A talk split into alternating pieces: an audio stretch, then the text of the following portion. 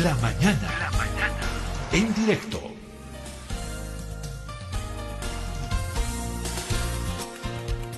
Vamos a comenzar este conversatorio, este diálogo, eh, este conversatorio que es eh, ya muy habitual, tradicional acá en Herbol, en el programa La Mañana en directo, porque creemos que es un formato que aporta, lo reitero, José Ignacio López Vigil, este gran radialista latinoamericano, cuando le consultábamos cuál era la, la mejor forma de educar en estos tiempos a través de la radio, él nos decía el debate, el conversatorio, el diálogo, el difundir esos formatos. Es la mejor manera de que la gente se entere, aprenda cosas, cuestione, en fin.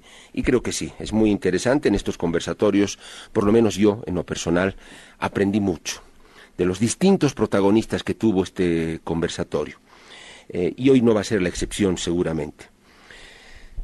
hoy tenemos a dos dirigentes, eh, campesinos, indígenas, que yo creo nos van a eh, nos van a enriquecer en la lectura, en la mirada de país, porque este país le pertenece a aquel empresario que en este momento está listo ya para eh, autorizar la exportación de una gran cantidad de miles de dólares al exterior, bueno, es redundante, es una exportación a algún país de, del mundo, eh, acaudalado, con una buena posición económica, este país le pertenece también a él, como también le pertenece al hermano campesino indígena que en este momento está cazando en la selva para su alimentación. Le pertenece también a él, a ambos le pertenece el país. O aquel hermano que está con su arado en este momento en el altiplano, roturando la tierra, o al artesano que está en su taller, con madera, cerámica o lo que fuera, o a la señora que está vendiendo en un anaquel, en una tienda o refrescos en la calle, en cualquier capital del país. Este país es de todos. Por eso es plurinacional, porque tiene esas características tan diversas y distintas. ¿Cómo tejer eso? ¿Cómo hacer que todos nos entendamos y miremos a un solo lado como horizonte de país? Ah, esa tarea es, se la dedico es bien compleja, es de mucha talla y no es fácil, pero hay que hacerla. Si los de arriba no siempre pueden hacerlo, los ciudadanos tendríamos que comenzar a dar muestras y señales a partir de nuestra conducta, nuestra actitud, nuestras decisiones de que sí es posible, de que así tan diversos nos entendamos. Quiero darle la bienvenida a este conversatorio a José Manuel García. ¿Quién es él? Es la principal autoridad que tienen los ayllus en el norte de Potosí, por si fuera poco. Si no, mm, gran personaje el que tenemos hoy en el conversatorio. José Manuel García es el curac malcu de la Federación de los Ayllus del norte de Potosí, pueblos combativos, guerreros, históricos, rebeldes, laramas, como se dice, de gran presencia eh, en el país y en la historia. También está con nosotros Omar Ramírez, es el secretario de Relaciones Internacionales de la Confederación Sindical Única de Trabajadores Campesinos de Bolivia. Eh, no son tan tan lo mismo los, los ayllus, los indígenas del norte Potosí, que los campesinos. Hay ciertas, ciertos matices diferentes en sus formas de vida, en sus reglas, en sus usos, en sus costumbres, en sus historias también. Así de, de diversa es la riqueza que tiene nuestro país. Eh, voy a inicialmente eh, darles eh, el, saludo, muy brevecito por favor a ambos, porque es solo el saludo. José Manuel, buen día. toda promesa es deuda, José Manuel.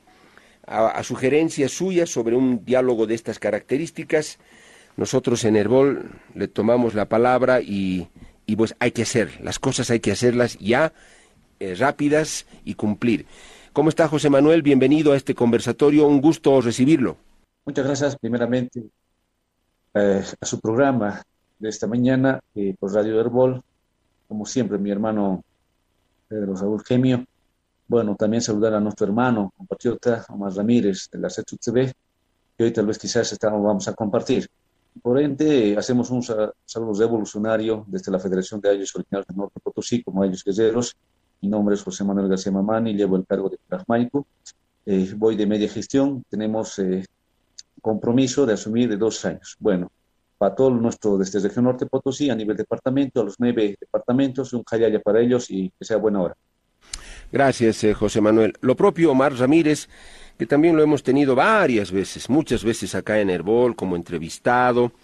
Omar, ¿cómo está? Qué gusto volverlo a saludar. Gracias por su tiempo, por aceptar este tipo de diálogos que tienen que enriquecer el debate cultural, político, social del país. Bienvenido, Omar. Inicialmente nos vamos a abocar a esta cuestión del Estado plurinacional, que ya tiene 14 años, el Estado plurinacional de, Bolivia. Eh, y bueno, hay muchas preguntas. ¿Este Estado plurinacional eh, nos, nos une de verdad o no? ¿O ha generado también división y confrontación? El hermano indígena, los campesinos, eh, eh, ocupan, tienen el lugar que esperaban en este Estado plurinacional. ¿En qué fase está este Estado plurinacional? Quienes han conducido el Estado plurinacional lo han llevado por la buena senda o han habido algunos desvíos que, que le han quitado fuerza al Estado plurinacional. La realidad y la perspectiva de este Estado plurinacional en la voz de sus actores, dirigentes sociales. Vamos a comenzar con José Manuel García, el Curac Malcu, la principal autoridad de la Federación de los Ayllus del Norte de eh, Potosí. José Manuel, comenzamos con usted. Eh, tiene sus cuatro minutos. Adelante, por favor, en esta primera intervención, José Manuel. Muchas gracias, mi hermano Pedro. Eh, vamos a aprovechar este tiempo. queremos señalar, el antecedente histórico viene la lucha de los pueblos indígenas. Y creo que el avance ha sido en diferentes ocasiones las marchas que se han dado, marcha por la vida, marcha por tierra, territorio, de las cuales llegamos eh, al 2005 eh, con un poder eh, desafiando con un presidente indígena, por primera vez en la historia que muchas veces habíamos soñado. A partir de ello se desata, por ejemplo, el tema del republicanismo en un escenario, contexto social, político y, económico. Y ahí lo tenemos eh, la refundación del Estado, de las cuales se ha planteado por un presidente indígena. Uno es eh, en tema de recuperar y preservar nuestros recursos naturales, la refundación del Estado plurinacional de Bolivia. Y al mismo también el tema del escenario político intercultural que tenemos. Y viendo estas cuestiones, eh, creo que la Asamblea Constituyente ha hecho un trabajo arduo en el 2006, recordamos muy bien, y a través de esta situación nosotros queremos señalar. El pueblo indígena ha soñado, mientras en la era, republicana eh, habían, eh, tal vez quizás que algunos reconocidos con sus derechos, algunos no. El pueblo indígena estaba siempre relegado, eh, pese a las reformas que han venido por los gobiernos neoliberales en los turnos que han pasado. Frente a esta ocasión, nosotros entendemos hoy al plurinacional en tema tal vez muy importante para nosotros. Uno es eh, de que nosotros, eh, dentro de un Estado plurinacional, existe una coexistencia de las naciones milenarias de las cuales que formamos parte del Estado. Y por ello, la Asamblea Constituyente ha discutido la plurinacionalidad. A partir de ello, hemos puesto en, en tela de juicio el escenario, el tema político, el tema económico, el tema de educación y el tema de, de la descentralización. Y a partir de esta situación discutimos nosotros como pueblos indígenas dentro de este margen el tierra-territorio. Y creo que estos son escenarios muy importantes de abordar en el que nosotros nos basamos. Pero hasta la fecha, el Estado Plurinacional de Bolivia, desde 2009, que se ha aprobado nueva, nuestra nueva constitución política del Estado, hay un objetivo claro. Y nuestros representantes y nuestros gobernantes hoy no están cumpliendo al pie de la letra. Si bien se ha avanzado un poco de, lo que vamos a decir, pero hoy también vemos que nuestras situaciones de nuestros representantes eh, creo que se han adormecido. Por ejemplo, nosotros eh, hasta el momento reclamamos mucho el tierra territorio en el cual es, hasta el momento no se ha aprobado la ley de consulta. previa, bajo una ley de proyecto. Al mismo tiempo, también reclamamos, si bien eh, estamos en un Estado plurinacional, vemos el tema del cambio político, que hasta el momento el tema electoral tampoco no están tomando en cuenta la participación directa que se conoce en nuestra constitución política del Estado, en las cuales que se conocen cuántas formas de democracia tenemos. Eso es dos. El otro tenemos en tema de autonomías. El tema de autonomías nosotros hemos, uno, planteado y entrar en la constitución es para poder, uno, preservar nuestro tierra territorio, la forma de administración del sistema del año y los pueblos indígenas originarios que nos encontramos en el territorio boliviano de las cuales podemos ser el autogobierno, la libre determinación, la autodeterminación. Por otro lado, entramos en tema de educación, que es muy necesario. Hasta el momento nosotros tenemos un sistema universitario colonial, republicanismo, cuando nosotros pensábamos llegar a la pluriversidad que hoy debía tener el sistema. Eso nos está discutiendo también. A través de esta situación, eh, en tema de economía, creo que el Estado ha adoptado el sistema de ley. Hasta ahí vamos, en tema de práctica de las cuales la economía rural comunitaria. Y creo que esta situación se está llevando adelante en tema de nuestro Estado plurinacional. Es el turno de Omar Ramírez, el secretario de Relaciones Internacionales de la Confederación Sindical Única de Trabajadores Campesinos de Bolivia. Omar, el Estado plurinacional eh, el, principal representante de los Ayllus del norte de Potosí, eh, señala y dice hay cosas que no van bien, eh, están pendientes y algunos de nuestros líderes no están cumpliendo. La mirada de ustedes de la, desde la CESUTCB, Omar, sobre este Estado plurinacional que ya tiene 23 años, tiene sus cuatro minutos. Omar, lo escuchamos. Gracias. yo clasificaría para llegar al Estado plurinacional en tres facetas eh, eh, la vida de nuestro país. Eh, por ejemplo, la época colonialista hasta antes de 1825, en la que los extranjeros se han apoderado de nuestras tierras, de nuestros bienes y nos han despojado.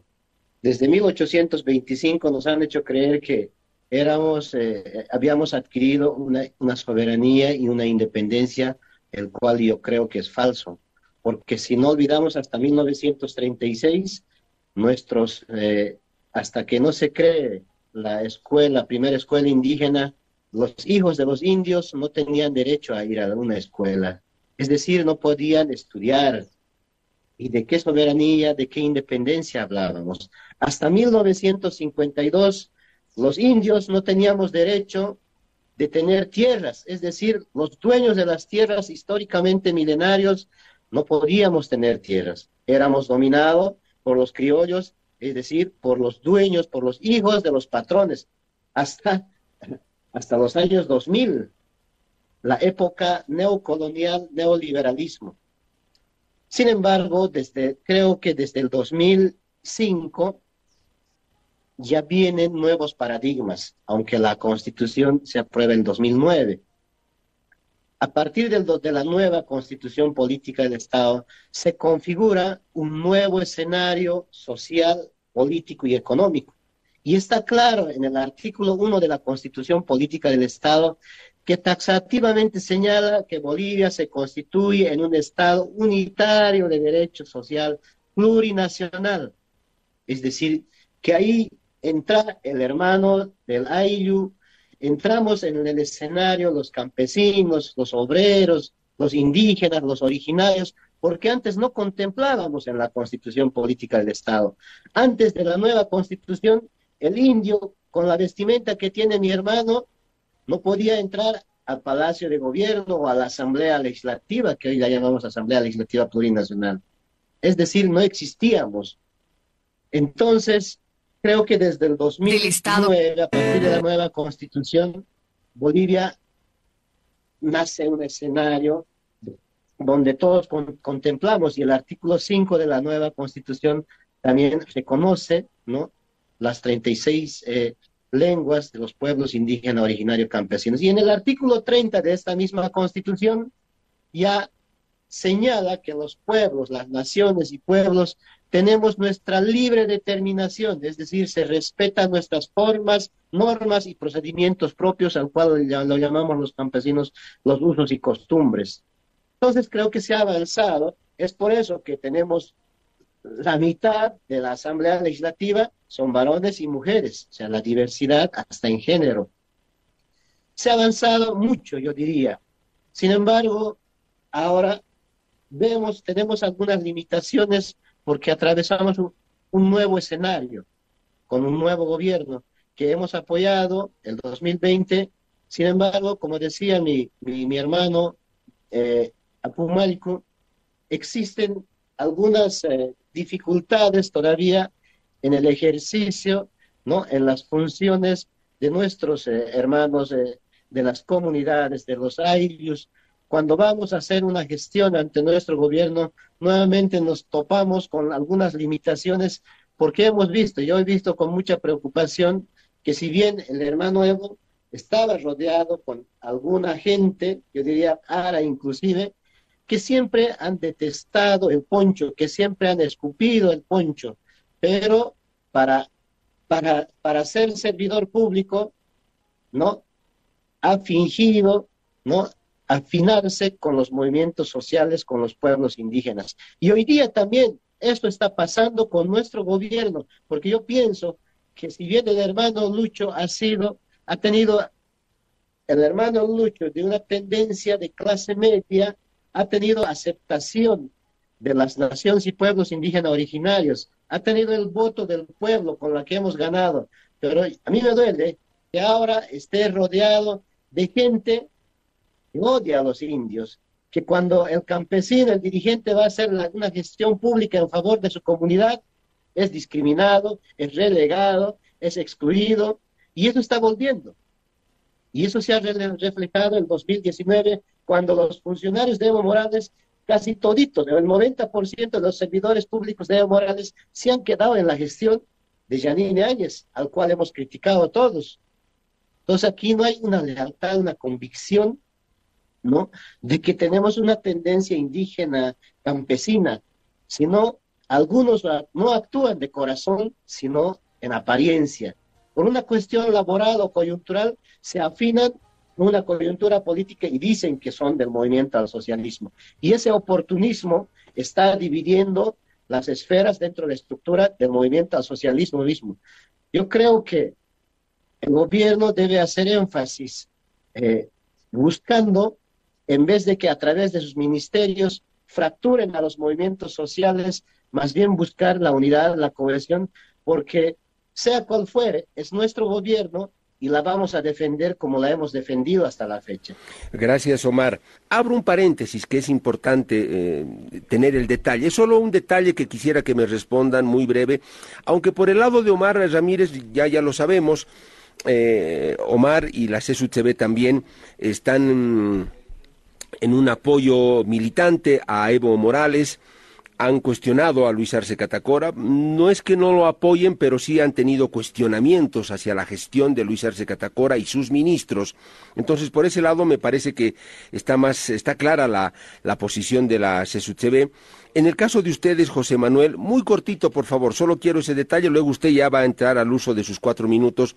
José Manuel, ustedes están en una línea de apoyo a Luis Arce Catacora como tal para que continúe su gestión o la prolongue tal vez hasta el 2030 o están más en una línea de apoyo a Evo Morales y tal vez con cuestionamientos a la gestión de Luis Arce. En este aspecto muy concretito, la posición de los Ayllus del norte de Potosí, o por lo menos la federación, ¿cuál es, José Manuel? Muy breve, solo para aclarar esta parte, lo escuchamos. José Manuel. Ah, muchas gracias. Con respecto a la pregunta, quiero decir desde la Federación de ellos. Nosotros, eh, uno, respetamos a un líder indiscutible indígena que ha hecho despertar a los indios y que ha llevado a un escenario de dignificación, de las cuales eh, muchos hemos, acá nos encontramos eh, esa inspiración. En tema de la ideología, nosotros como región norte Potosí hemos dicho en nuestra comisión política somos del instrumento IPCP y de las cuales Hoy nosotros decimos, no vamos a apostar por personas, vamos a apostar por el instrumento político del MAS IPCP. Porque el instrumento político es la liberación de los pueblos indígenas, originarios campesinos, y de la cual nosotros tenemos que tener esa capacidad de discutir en las cuales que tengamos en cualquier escenario. Por lo tanto, nosotros respetamos también por qué el gobierno que hoy está en de turno ha entrado al, por el instrumento político. Y por lo tanto, nosotros vamos a eh, ir siempre respetando el voto popular. Y por otro lado, de las cuales, eh, y quede claro, nosotros vamos a ir por, por instrumento, no por personas. Y respetamos también a cada uno quien dice a quién va a seguir como líder. Esa es otra cosa. Perfecto, eh, clarísima la respuesta, José Manuel. Ustedes dicen no personas, el instrumento, la ideología, el proyecto. Omar, también muy brevecito para que quede claro. La, la, pues yo, bueno, yo he descrito más o menos cuál ha sido la línea que ha tomado la CSUCB en este tiempo. Puedo estar equivocado, no sé, pero también muy breve, Omar, en, este, en esta cuestión, Evo Arce, la, la línea que ha adoptado, que tiene la CSUCB, ¿cuál es? Eh, muy, muy concreto, muy breve, Omar. Muchos preguntan que si las organizaciones sociales son afines al movimiento al socialismo. Yo siempre digo que es falso. El MAS es, afín a los movimientos sociales. No olvidemos que el Pacto de Unidad ha concebido a su instrumento político denominado Movimiento al Socialismo liderado por el hermano Evo Morales Saima. Y de ahí ahora tenemos delegado coyunturalmente como presidente del Estado plurinacional el hermano Luis Arce y David Choquehuanca. Es decir, el Pacto de Unidad, la CSUCB, va a respetar siempre la estructura política orgánica de su instrumento, que es liderado por Evo Morales, pero sí garantizando a nuestro gobierno constitucional más allá, más allá de las cuestionantes que hemos tenido, porque nosotros sí somos leales, disciplinados y somos sinceros con nuestro gobierno. Y se lo hemos hecho notar en 2021 ante la opinión pública boliviana de las deficiencias y los aciertos que tiene. No todo es excelente en la gestión del hermano Luis, Luis Arce, como la era, en, eh, que como no lo era en, tiempos de Evo Morales. Entonces, nuestro respaldo siempre va a ir con, eh, a nuestro gobierno.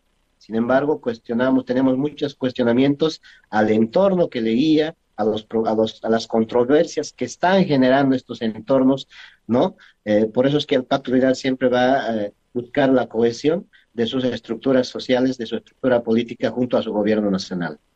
Perfecto, Omar, clarísima. Ambos creo que han sido claros en sus posiciones respecto a este tema. Retomamos el hilo de nuestro eje central, el Estado plurinacional, está en el uso de la palabra José Manuel García, el cura Malcu de la Federación de los Ayllus del norte de Potosí. Eh, José, usted había mencionado que hay cosas que están bien en el Estado plurinacional, pero hay cosas que no están marchando bien que los líderes no, no las están identificando bien. Eh, usted mencionó, por ejemplo, que hasta ahora no hay una ley de la consulta. Y a mí eso me parece fundamental, una ley general, marco eh, de la consulta a los indígenas para todo tipo de proyectos. Usted habló también de la necesidad de la participación electoral directa de los indígenas, la, cuestión de la tierra. Mm, eh, Omar, o perdón, José Manuel, yo sumo a esto lo siguiente han habido momentos en los que ha surgido una especie de disputa mm, em, llamativa y que preocupa entre indígenas y campesinos. Los indígenas tienen derecho a la tierra comunitaria, es decir, todos son dueños de la tierra. En el sector de los hermanos campesinos, bueno, ya ha primado mucho más la propiedad individual de la tierra. Cada uno tiene un lote, hectáreas, en fin y pareciera que esto genera ciertos roces porque los indígenas tienen eh, buena cantidad, sobre todo en el oriente, en la Amazonía, eh, dotada buena cantidad de tierras colectivas. Y a veces yo escuché cuestionamientos desde el sector campesino que decían, pero ¿para qué tanta tierra para ellos si ni siquiera la usan, no la aprovechan, nosotros necesitamos? Este aspecto, José Manuel, el Estado plurinacional, ha sabido armonizarlo, solucionarlo, manejarlo o no? ¿O es otro pendiente? José Manuel tiene sus eh, cuatro minutos. Eh, bien, muchas gracias. A ver, continuando con este programa. Para nosotros, en tema del Estado plurinacional, la lucha constante que se ha hecho es uno, el tema de defensa de tierra territorio. Es muy importante para nosotros. Si tenemos tierra territorio, es el núcleo fundamental de la base social, de la cual se estructura un sistema de ley. Si existe una familia, no solamente debe existir su tasa. El tasa estamos diciendo como propiedad. Como propiedad, taseros, coexistimos varias familias, formamos una comunidad, un rancho.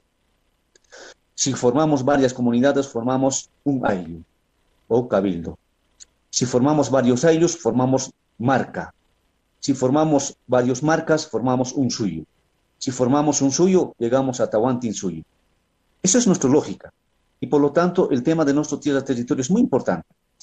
Y si no existe la tierra, no existimos nadie, no existe el ayllu.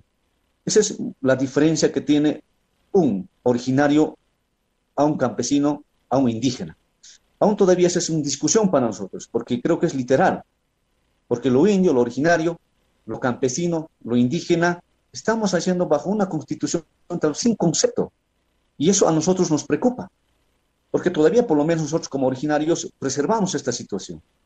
Y en tema de esta situación eh, creo que es necesario. En tema de plurinacional, para nosotros, si tenemos territorio, tenemos una cultura de civilización. Y si tenemos una civilización, tenemos ideología tenemos filosofía comunitaria. Y si tenemos eso, tenemos esa vida de complementariedad en la cual nosotros queremos difundir, que la mayor parte está escrito en la constitución política del Estado.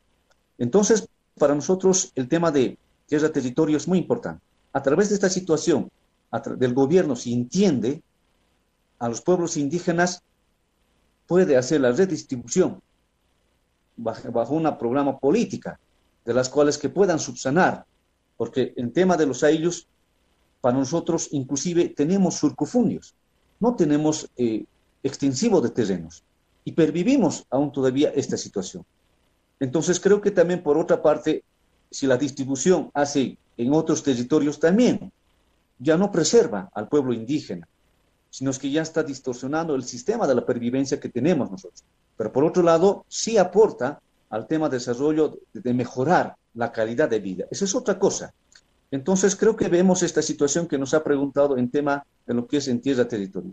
Por eso nosotros decimos, acá tenemos Ponchulazo, la identidad, aún todavía tal vez colonizado, pero aún todavía mantenemos los procedimientos propios. Entonces nosotros nos preguntamos, como un sujeto nos han tomado en la constitución política del Estado, como un sujeto indígena, originario, campesino. Pero eso, ese sujeto hay que describirla y de las cuales cómo representamos, cómo arreglamos nuestra justicia. Hoy por lo menos nosotros, como pueblo indígena, como originario, estamos eh, haciendo este escenario de convivir en tema de justicia indígena, originaria y campesina con la ordinaria. Hay muchas cosas que podemos discutir. Obviamente tenemos cuatro minutos de las cuales podemos desarrollar. Más allá, en tema territorio para nosotros es manejar los recursos naturales. Recursos naturales, tengo un minuto, eh, para nosotros muy importante. Vamos a discutir dentro del estado, por ejemplo, del suelo, subsuelo, y cuál es la situación que tenemos con el estado en el cual que vamos a gozar. Tenemos, por ejemplo, empresas que pueden contaminar, podemos tener cooperativas internas del TCO, pero sin embargo, para nosotros aún todavía este territorio también nos emana de que es muy distinto que estemos privatizando o queremos nosotros el territorio colectivo que esto no va a hacer perder a, los, a ellos, a los pueblos indígenas. Y si nosotros estamos planteando tres modalidades de saneamiento, TCO, catastral y individual. ¿El individual dónde nos lleva? Nos lleva a la escama occidental. Estamos privatizando, sí, Galtier.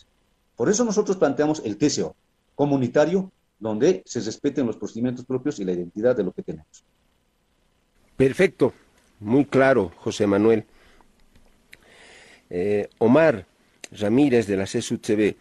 Omar, este problema de la tierra, creo que José conceptualmente ha descrito muy bien a qué aspiran ellos en cuanto a la colectividad en la propiedad de la tierra. El hermano campesino va por otro lado. Eh, a quienes agrupa la CSUCB es la propiedad individual de la tierra. ¿Ustedes cómo ven esto? ¿Hay diversidad de criterios? Como que a veces los campesinos, incluso los propios interculturales, no ven con buenos ojos que los indígenas tengan la dotación de grandes cantidades de, extensiones de, tierra, propiedad colectiva, Omar, ¿cómo ven eso ustedes? Eso es lo, que nutre lo plurinacional, con otro criterio eh, en relación a, la temática de la tierra. Es cierto que los campesinos somos alrededor de cuatro millones en el territorio boliviano, es decir, estamos a lo largo y ancho de todo el territorio boliviano diseminados. Y yo pienso que el, campesino que tenga mayor terreno será pues 50 hectáreas en el oriente boliviano en alguna de las comunidades sin embargo, la mayoría de los, de los campesinos eh, estamos en el surcofundio, como en el sector del altiplano, por ejemplo, tienen las ainocas, eh, las pequeñas parcelitas que labran la tierra y es muy complicado producirlo porque trabajándolas este, se esterilizan, ¿no? O sea, ya se infertilizan, perdón. Entonces, eh, este tema de tierra, nosotros lo hemos concebido de, de compartir todos los estantes y habitantes del pueblo boliviano tenemos los mismos derechos que el hermano indígena. Y no, sé si se recuerdan, en el año 2008-2009, el viceministro de Tierras, Almaraz, en ese entonces, inclusive del sector del altiplano han migrado muchos hermanos campesinos indígenas hacia, hacia el oriente boliviano. no olvidemos que las tierras del pueblo boliviano son de todos los originarios y no de los extranjeros. Lamentablemente, en tiempos del neoliberalismo, y un claro ejemplo te pongo aquí, en el gobierno de Áñez, en un solo año, Marinkovic se ha saneado 34 mil hectáreas de tierra en un plumazo, incluso violando la constitución política del Estado que señala 5 mil hectáreas. Y así desde el gobierno de Banzer, en los años 50, en los 80, 90, toda la tierra del país se ha ido en pocas manos del sector empresarial privilegiado. Y de ahí nace la subvención al combustible, porque les ha dado, los gobiernos neoliberales les han quitado tierra a los indios para dar a, las logias, ¿no? Eh, de origen europeo, de origen croata, y encima les han subvencionado el combustible para que estos produzcan en grandes extensiones. En la actualidad, yo he visitado muchas comunidades campesinas indígenas en el oriente, en el Beni, Santa Cruz. Si bien el hermano campesino tiene saneado 50 hectáreas, pero con, machete y hacha no va a hacer nada, apenas va a sembrar un cato de choclo o, frijol o alberja. El menono al lado tiene 50 hectáreas y le está metiendo full maquinaria con combustible subvencionado, siendo que ni siquiera es boliviano, ni siquiera cantan el himno nacional porque, porque no en su cultura no, es, no le son permitidos. Estas diferencias aún existen. Por eso es que la lucha en el oriente boliviano es intenso de nuestros hermanos campesinos en búsqueda de, alguna fracción de tierras. ¿no? Entonces, termino, eh, creo que en, en, esta lógica política, nuestro gobierno, si bien está eh, eh, concediendo tierras a los hermanos indígenas, campesinos, eh, legalizando, saneando tierras, debe, debe priorizar también la ejecución de los proyectos productivos ¿no? a nuestros hermanos indígenas, campesinos, para que tengamos esta convivencia real y haya un cierto progreso de tal manera que merecemos todos. Gracias, Omar. Qué interesante lo que han planteado los dos. Y hay que hablar de estos temas es de lo que cada día, por ejemplo, los medios o los periodistas no hablamos. Y no está bien. Tenemos que hablar de estas cosas en el marco del diálogo y la paz y la concertación. Omar es muy claro y dice, los campesinos necesitamos tierra, tienen que darnos más tierra, estamos arañando tierra en el oriente, por eso nos vamos ahí. Eh, la autoridad máxima de los ayllus del norte de Potosí, de nuestros hermanos indígenas, dice, para nosotros lo clave es la propiedad colectiva de la tierra. No importa que sean miles de hectáreas, pero es colectiva y queremos que eso se respete y nos consideren así. Em, José Manuel, eh, luego de escuchar a Omar, ¿usted qué dice? Hay que replantear la normativa, no sé si la ley INRA o qué otra, para dejar claras las cosas, cómo es esto de la propiedad de la tierra, porque a veces surge la susceptibilidad, claro, de los indígenas que dicen, nos van a quitar a nosotros tierra para darles a los hermanos campesinos. No, nosotros no vamos a permitir eso, dicen. Esto se nos ha dotado, las TCOs nos pertenecen y ahí se queda. ¿Cómo manejamos esto, José Manuel? Eh, en claro énfasis quiero decir, eh, uno, uno hay que diferenciar. Hoy yo quiero hablar, por ejemplo, como Curajmaico, como gobierno originario de Suyucharcas Caracara, que es muy diferente como ejecutivo, como Curajmaico, como FAO-NP, como Federación de Ayllus Originarios del Norte Potsi, que su concepto es con fines políticos sociales. Pero si hablo como Curajmaico, como gobierno de Suyucharcas Caracara, estoy hablando como una autoridad territorial. Y por eso para nosotros es muy importante el territorio. Si soy un gobierno originario, uno, debo tener mi territorio, mi población, debo tener mi cultura en los tres escenarios. Por, eso para nosotros, en tema de nuestra situación, no podemos anclarnos al sistema colonial occidental. Por eso, para nosotros el INRA, lo que es de 1996, aún todavía clasifica en seis modalidades, que hoy ahora, con nueva constitución, se ha clasificado en dos, propiedad individual y propiedad comunitaria, de las cuales para nosotros, inclusive en el Estado plurinacional de Bolivia, debe haber una geopolítica territorial, que tenemos uno colonial, lo otro es territorial ancestral. Y ahí está claro, el Charles Carajara, si plantea su tierra territorio, abarca, por ejemplo, desde Potosí, Sucre, Cochabamba, hasta Oruro, los ayllos de Cacachacas que están. Y sobre esa situación, vamos allá. ¿Cuántas naciones tenemos dentro de Bolivia? Tenemos siete naciones. Ahora, sin desconocer a los hermanos indígenas, que también son pequeñas naciones que existen en su propio territorio, que han sido avasallados, usurpados en, dentro del marco del Estado Bolivia. Entonces, para nosotros, uno es la ciencia de poder practicar. Más allá, puede haber políticas para poder mejorar pero sin cambiar la cultura de cada pueblo indígena, originario y campesino, aunque eso está mal para nosotros. Porque nosotros, ¿cuál es nuestra lengua? Quechua, Aymara. ¿Qué somos? A un hombre, ¿cómo se lo llama? Hombre español, España. ¿Nosotros qué somos? Aymaras. Somos nación aymara, hombres aymaras. No indígena ni originario campesino. Para los pueblos indígenas de Oriente son ayoreos, leco, yura. Son hombres yura. En ese concepto nosotros manejamos. para nosotros, el mejor política de la reforma agraria, por ejemplo, aún para nosotros no está todavía el 100%. Estamos titulándonos propiedades comunales, propiedades del territorial a nivel del aire, pero falta titulación a nivel de marca, porque hay una autoridad de una marca, entonces debe tener su territorio, porque cómo va a administrar, cómo va a gobernar.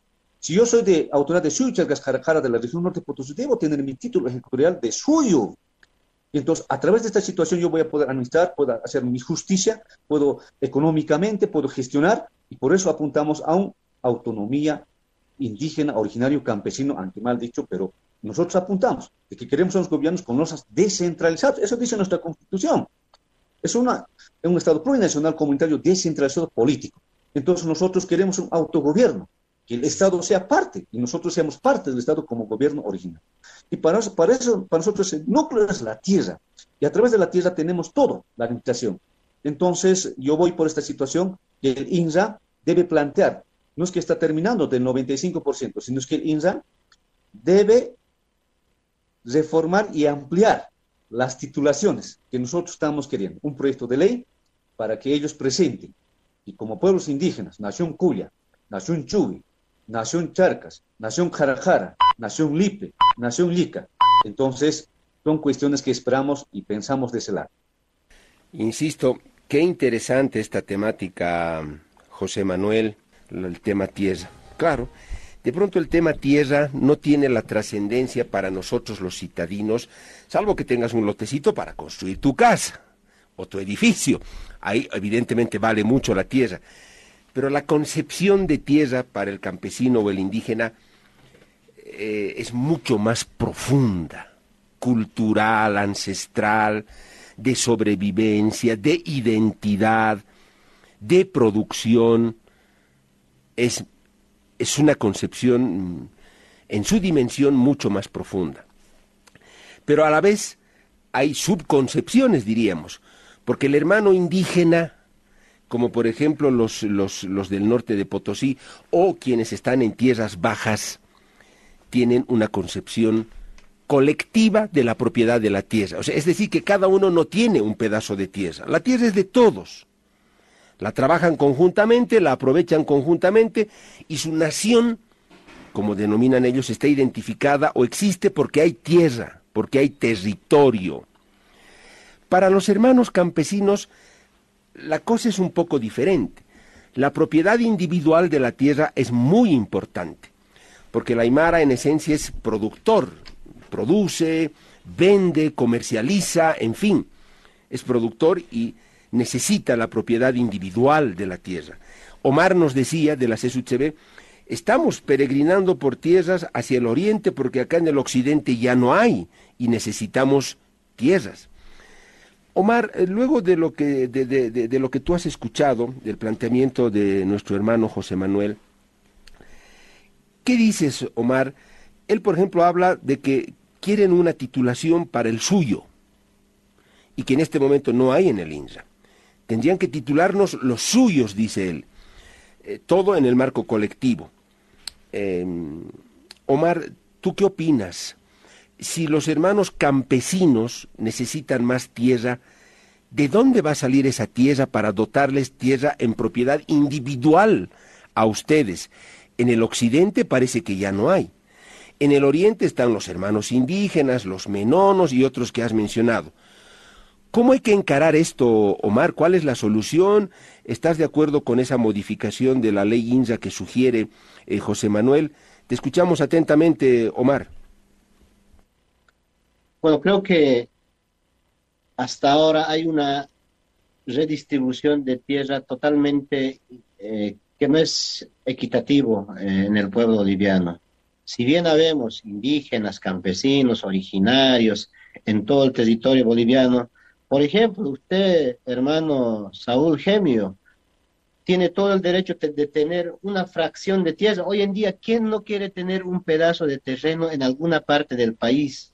Todo el mundo, lamentablemente nuestros hermanos que viven en, los centros urbanos como en La Paz, sueñan con tener un, espacio de terreno ellos también tienen los mismos derechos que nosotros. Usted, hermano Saúl, Saúl, tiene todo el derecho constitucional de ir a buscar un pedazo de tierra y el gobierno, mediante política del Estado, del INRA, debe buscar los mecanismos para que nuestros hermanos busquen y sean dotados, al igual que nuestros hermanos indígenas. El tema de los límites viene de una concepción eh, liberal eh, europea, delimitar de dónde vienen los límites territoriales nacionales o internacionales. Es una lógica eh, totalmente colonial. Los, pueblos originarios de la Via siempre hemos convivido históricamente en armonía con la madre naturaleza y nunca hemos tenido límites, ¿no? Entonces el campesino, en la misma lógica que el hermano asevera, el núcleo para nosotros es la tierra. Un dirigente campesino, quien les habla, no puede ser dirigente de una comunidad o de una confederación si no tiene una fracción de terreno. Nosotros nuestra carrera sindical lo hacemos en función a la lógica comunal de un territorio, ¿no? Entonces labramos esa pequeña fracción de tierras, cumplimos con todas las funciones y obligaciones sociales y llegamos a la dirigencia nacional para obviamente reivindicar, buscar mejores días para nuestros afiliados. Yo veo, por ejemplo, en el oriente boliviano, hermanos indígenas que tienen 50 hectáreas, pero apenas labran una, una hectárea o un cato de su predio agrícola. Y el resto está así. Pero el hermano menor, el, el el extranjero, viene y se lo alquila ese predio. Es decir, le paga al hermano indígena un, un, un, un, monto mínimo de dinero y el, hermano indígena está igual sin tierra. Pero su su terreno saneado y titulado está, está siendo labrado, explotado ¿no? indiscriminadamente por el extranjero. Esas diversidades, esas debilidades tenemos, por eso es que el gobierno, si bien le falta, de acuerdo al informe del Instituto Nacional de Reforma Agraria del INRA, solamente falta sanear el 14% de todo el territorio boliviano. Esperemos que ese 14% de tierras vaya en esa lógica de igualdad, de que el hermano alteño, que también tiene origen aymara, yo estoy seguro que usted, Saúl Gemio, de alguna manera, si buscamos su árbol genealógico, va a encontrar a una mujer de pollera, o quechua, o aymara, o de, otra, de otro pueblo indígena. ¿Y cómo no va a tener ese derecho de, buscar eh, una fracción de tierra para que sus hijos cultiven ah, algunos productos? Porque los campesinos somos el, motor del sector agrícola, del pequeño productor. Lamentablemente, hace algunos años atrás, eh, la agricultura estaba concentrada en pocas manos que tenían grandes extensiones que producían y tenían esa libertad inclusive de chantajear al gobierno, de decir, de especular que si tú no me das, ¿no? De condicionan al gobierno, si tú no me das esto, nosotros no vamos a vender el producto, es decir, vamos a incrementar el costo inclusive. Entonces, teníamos esas diferencias, pero ahora el pueblo boliviano necesita una redistribución equitativa, al mismo tiempo inyectado por proyectos productivos, ¿no? Para que los hermanos realmente salgan de esa pobreza que aún persiste en los diferentes sectores del país. Eh, Omar, muy, muy cortito, y por favor, si me permites, José Manuel, eh, te toca el uso de la palabra, pero muy, muy cortita esta consulta, Omar, para que quede claro. Eh, bueno, ambos han coincidido en que se necesita una redistribución de la tierra o por lo menos reajustar las normativas desde ambas lógicas, ¿no? La, comunal, colectiva, comunitaria, de los ayus, los indígenas, en fin, pero también desde la perspectiva campesina. Omar, si hay que hacer estas modificaciones, desde la mirada de ustedes, desde la mirada campesina, Aymara, Quechua, eh, Omar, para esa redistribución de la tierra, que es inequitativa, ¿qué hay que hacer? ¿Hay que reducirle algo a las TCOs de los indígenas? o no. Eso lo dejamos tal cual y sacamos de otro lado las, las tierras. No sé si de los menonitas o de los empresarios. ¿De dónde tendrían que salir ese, esa, esa, parte de tierra que tendría que ser mejor redistribuida? Eh, Omar, ¿qué dices? Muy corto eso, por favor. Sí, lamentablemente hemos visto, y hay que ser sinceros, en el oriente boliviano, incluso enfrentándose entre hermanos indígenas y hermanos campesinos, lo que la dirigencia condenamos y no quisiéramos que siga pasando esto. Por eso es que nosotros al presidente Luis Arce ya hace un tiempo atrás le hemos planteado, le hemos sugerido de que nos sentemos en una reunión a nivel de dirigentes del Pacto de Unidad para que para dilucidar estos extremos precisamente de a cómo los va a tocar, o sea, cómo vamos a hacer la redistribución final de esos 14% de tierra que falta sanear o titular. Por ejemplo, nosotros siempre vamos a respetar el territorio, las tierras de nuestros hermanos indígenas del altiplano y del oriente boliviano, pero es necesario sentarnos y de corazón, poniendo el, corazón, la mano en el pecho, ¿no? hablar estos temas, considerando ¿no? la cantidad de la población que existe y distribuyendo las tierras proporcionalmente de acuerdo a cada sector que corresponde. Y esos sectores son los hermanos del Pacto de Unidad, concebidas en la sesión de Bartolinas Interculturales y el CONAMAC. Y así en el tiempo no tendríamos mayores conflictos. Sería una gran salida desde mi criterio. Perfecto, Omar. Qué, interesante, qué interesante esta temática. José Manuel, el principal líder de los Ayllus del norte de Potosí. José Manuel, eh, has escuchado a Omar. Eh, ¿Qué dices tú, José Manuel? Ya has planteado que el INSA, por ejemplo, debería incorporar en una modificación normativa la titulación al suyo. Eh, Omar dice, tenemos que reunirnos, los dirigentes de tierras altas, tierras bajas, para ver cómo se redistribuye la tierra de manera más equitativa. José, ¿qué dices tú? Bien, en esta parte yo creo que no hay que olvidarnos uno. Nosotros hemos luchado uno, eh, en tema de, las titulaciones con el nuevo gobierno, con nueva política. Ahí nosotros hemos planteado de que a nosotros el gobierno no nos están dotando cuando estamos pidiendo titulación o la actualización. Nosotros somos pueblos indígenas milenarios y por lo tanto a nosotros el gobierno no nos están dotando primeramente a nuestro territorio. Solamente estamos pidiendo la consolidación, porque esto han sido de nuestros ancestros que han pasado generación por generación. Ahora, otra cosa es en tema de dotación, que también algunos de nuestros hermanos, por ejemplo, como Norte Potosí, y ahí vemos, por ejemplo, las organizaciones de los interculturales, que han inmigrado por superar la vida, por buscar la mejor calidad para sus hijos. Y nosotros como Norte Potosí tenemos en Chaparé, en Santa Cruz, en San Julián, obviamente, por ejemplo, en Chaparé también Yungas. Y han venido y ellos, ¿no? Entonces, a poder, eso uno ya están dejando sus raíces milenarias, porque con dotación ya no están manteniendo su territorio, tal vez quizás están privatizando y a través de esta situación están viniendo. Para nosotros es muy diferente, por eso decimos nosotros, los que estamos manteniendo este territorio, es consolidación. Y a nosotros no nos están regalando. Ahora, a partir de nuevos gobiernos, la distribución, sí, el gobierno por los mejores planos han hecho, por eso tenemos nuestros hermanos que hoy tal vez están en diferentes departamentos, que hoy están viviendo como oriente. Pero sí es necesario como, como gobierno, hay que reajustar a los nueve departamentos que tenemos, cuánto de terreno tenemos y cuánto de habitante tenemos. Y ahí creo que hemos hecho un referéndum, ¿no? De cuántas hectáreas deben tener, máximo. Y hemos hecho un referéndum y hemos ganado de las cuales tal vez quizás han llegado a ser afectados aquellos empresarios agrícolas, ¿no? Empresariales. Entonces yo creo que también tenemos terrenos fiscales, que esto podemos utilizar en mejor redistribución para mejor calidad de los hermanos que tenemos como habitantes del pueblo boliviano, empezando del pueblo indígena origen campesino, a todos los que vivimos también, ciudadanos, hermanos mestizos, porque hoy en día tenemos todos el tinte colonial, desde un pueblo indígena, entonces creo que nosotros vemos esa diferencia.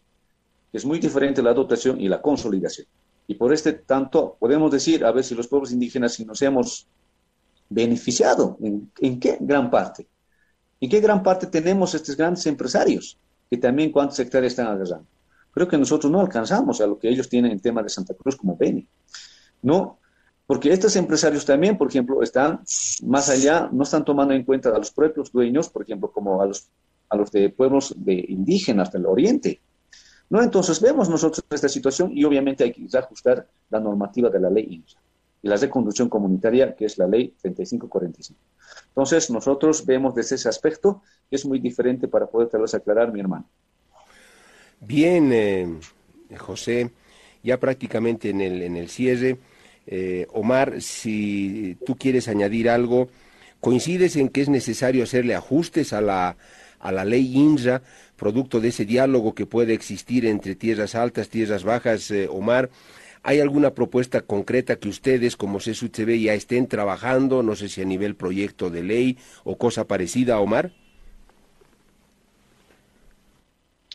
Sí, hemos eh, tenido muchas reuniones eh, con el director nacional del INRA, con el compañero Eulogio, por ejemplo, y hemos recorrido a, diferentes regiones de nuestro país acompañando precisamente los procesos de saneamiento eh, en, en los diferentes sectores. Estoy muy de acuerdo con nuestro hermano Malku, quien señala de que a nosotros no se nos está regalando tierras, nos está, si, si no, nos están dando el documento que le acredita la legalidad de ese predio, que históricamente ellos han sido los propietarios legítimos y legales. Eso es muy real.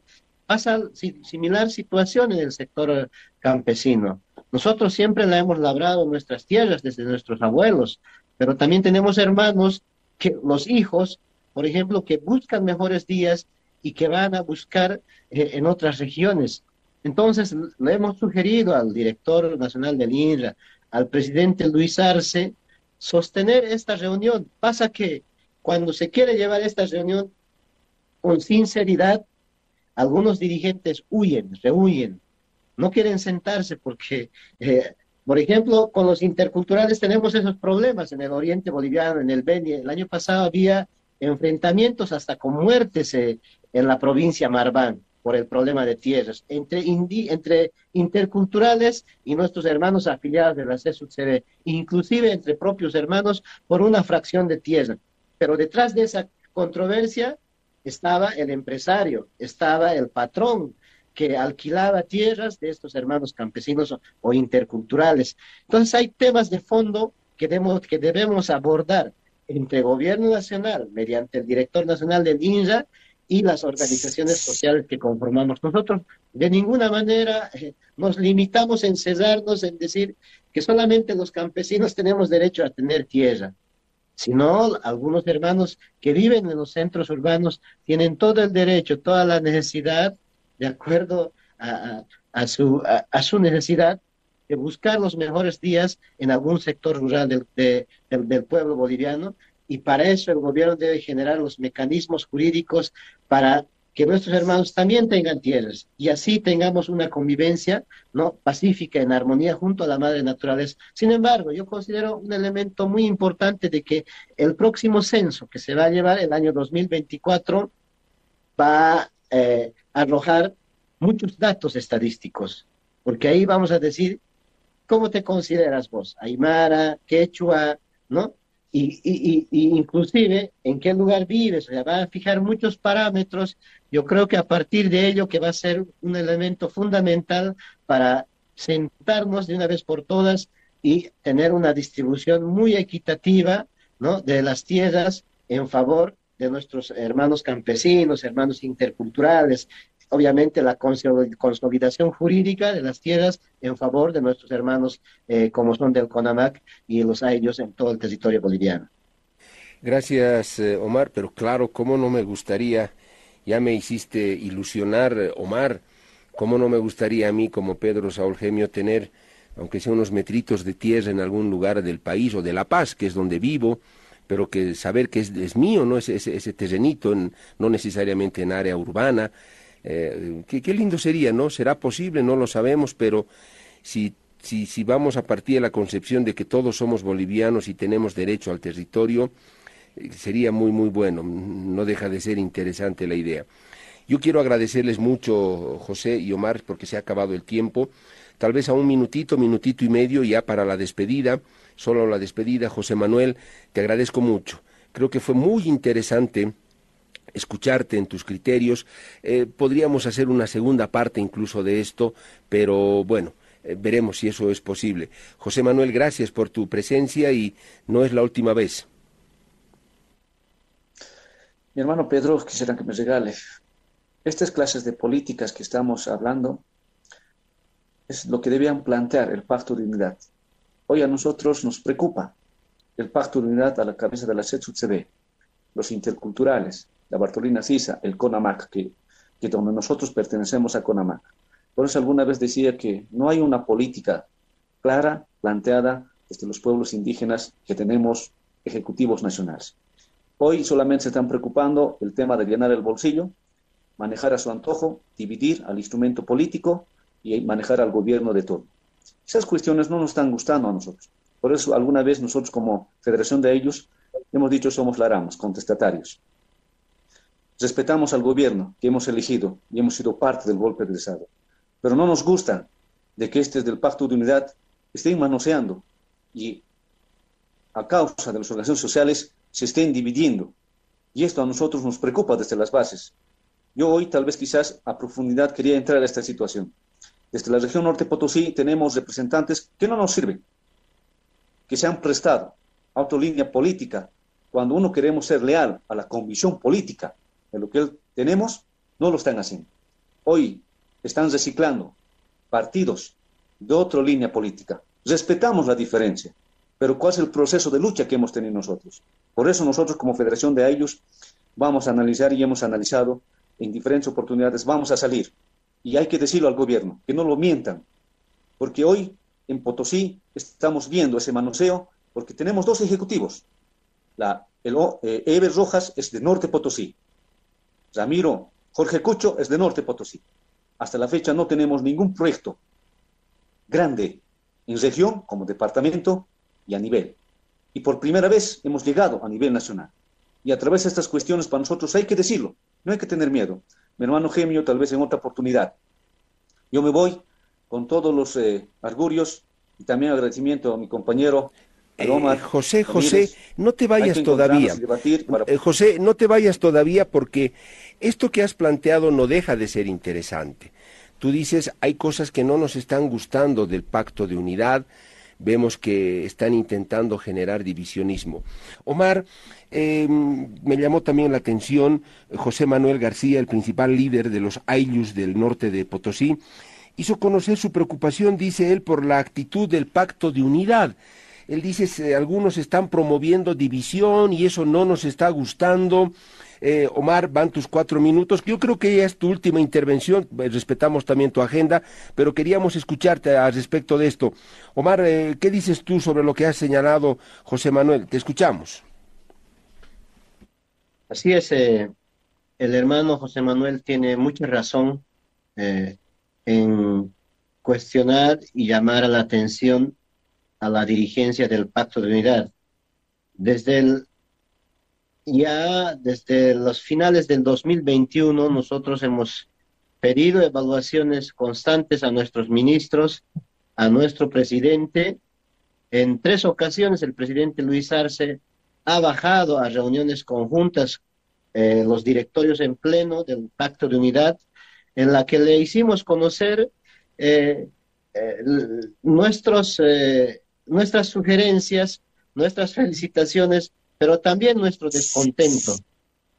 Y creo que en, insistir, inclusive hasta pedir el cambio de algunos ministros que no estaban coadyuvando, no estaban a la, acorde con las organizaciones sociales, eh, eso ha generado una molestia.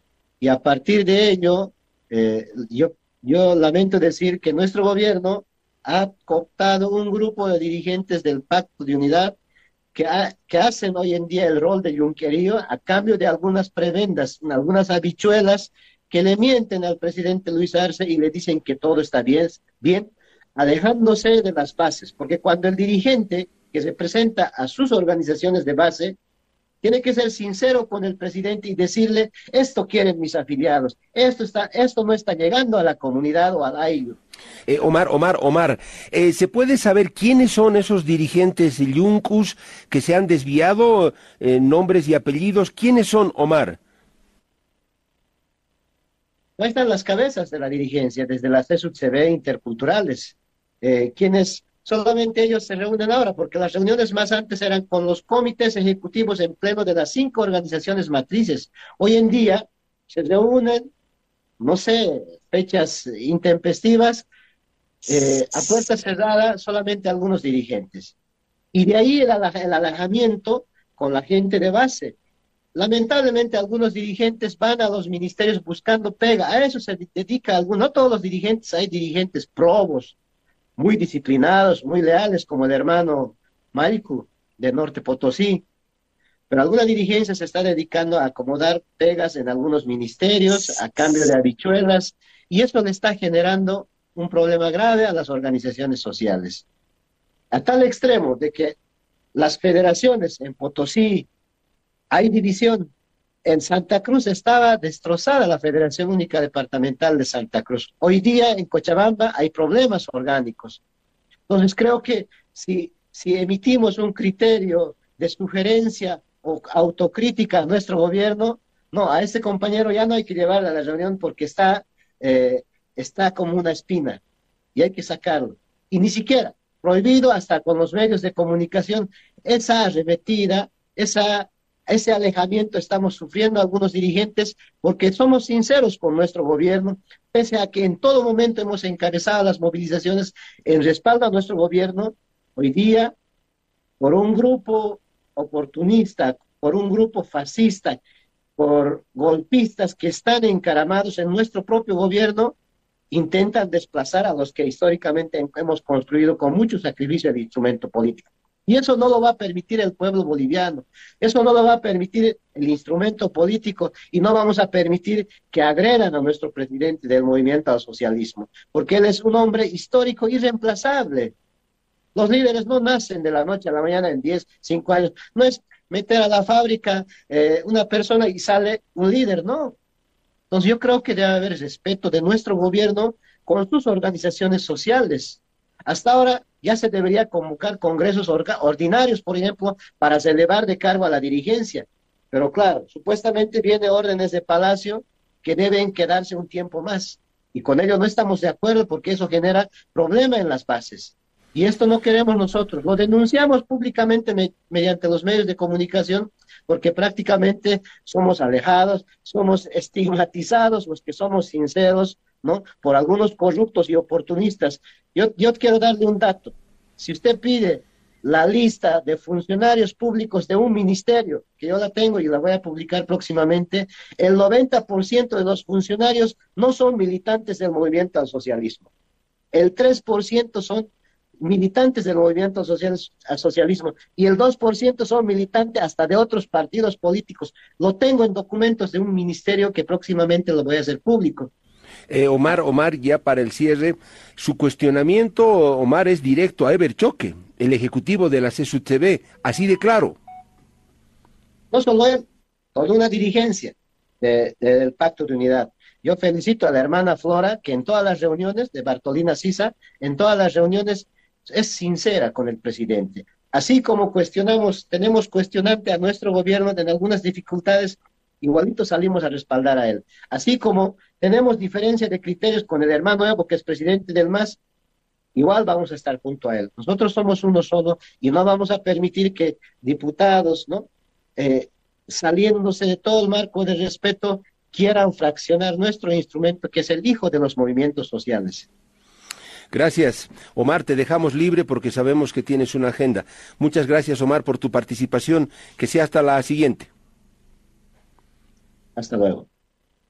Eh, José Manuel García, el líder de los Ayllus del norte de Potosí, también ya en el cierre. José, ¿qué dices sobre lo que ha señalado Omar? ¿Tú te referías a eso en tu cuestionamiento al pacto de unidad o te referías a otra cosa, José Manuel?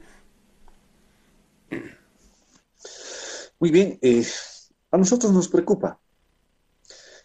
Son dirigentes, eh, autoridades que han llegado desde las bases. Hoy este pacto de unidad en general, el ALABI, la flora, no todos del pacto, pero en círculo entran todos. Uno, eh, no están asumiendo su rol orgánico, contestatario, que nosotros queremos ver. Más allá, respetamos la firmeza, la comisión política, lo orgánico y lo político, pero no puede estar lo político encima de lo orgánico. Y a través de esta situación veamos con mucha tristeza de que el pacto esté sometido, subordinado, pero también el pacto esté manoseando, haciendo grupo interno de ellos. Uno, a nosotros, por ejemplo, como pacto, ellos debían alinear porque todas las autoridades, senadores, diputados, eh, han salido desde las bases, desde las organizaciones orgánicas. Y eso hoy no se ve. Y desde nuestra región norte Potosí, los que tenemos representantes, autoridades políticas a nivel o legisladores nacionales, han perdido su rumbo, eh, de las cuales perjudican a nuestro sector. Eh, también al mismo tiempo, estamos perdiendo tal vez, a nosotros no nos gusta a la radical, renovadores, que demuestren en qué sentido hablan, ideológicamente o intereses con poder, o para poder mantener como división y afectar a, a la base de orgánica que tenemos. Pero cuando tú dices que el pacto o algunos dirigentes están sometidos, ¿a quiénes están sometidos, eh, José? Yo digo que como pacto, uno debe ver eh, autoridad a autoridad, todo en beneficio y necesidades que debe cubrir. Ellos nos representan y deben cubrir estas necesidades y demandas a las bases. Y en esta situación, solamente nosotros vemos más se preocupan en la división política y orgánica. No todos, por ejemplo, nosotros como pacto de unidad pertenecemos a CONAMAC. Y ahí estamos como CONAMAC. Y dentro del CONAMAC hay un mero mero que también está manejando a su simple gusto, negociando todas las descentralizadas y los ministerios.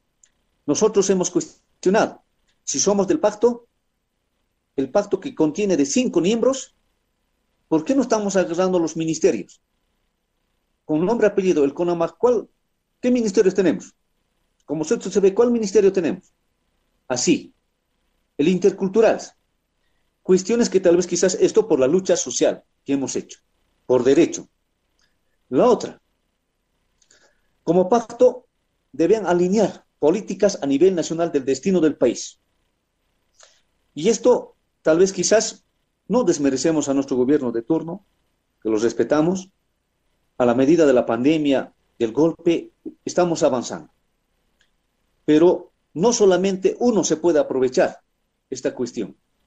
Y por ello también decimos, ahí están, no solamente es el pacto, hay una línea que ellos están formando desde los diputados y senadores.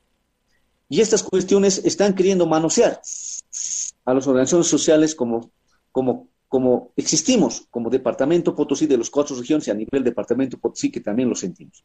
Eh, José, yo entiendo que ese sometimiento se refiere al actual gobierno, que el gobierno se está entrometiendo mucho, está cooptando mucho a los dirigentes. Eh, eso es lo que tratas de decir.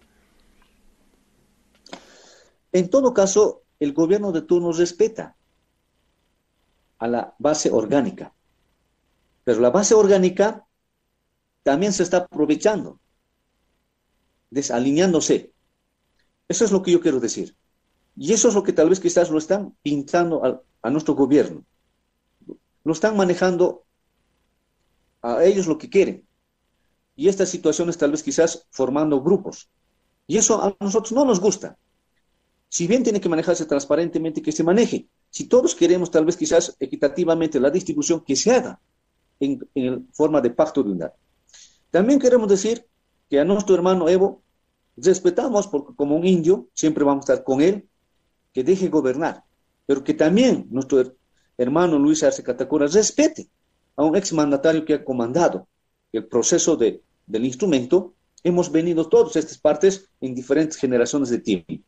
Entonces creo que estas cuestiones yo quiero recalcar y creo que va a ser mm, no necesario, pero yo quiero decir de que como dice, no estamos distribuyendo equitativamente, tampoco políticamente y también orgánicamente, de las cuales no nos están gustando. Y creo que en algún eh, José, sí, te agradezco mucho por tu tiempo, por haber participado. Ya te decía, no será la última vez que te tengamos acá. Fue interesante este conversatorio. José, gracias y que sea hasta la próxima. Muchas gracias, mi hermano Pedro. Un Para usted también.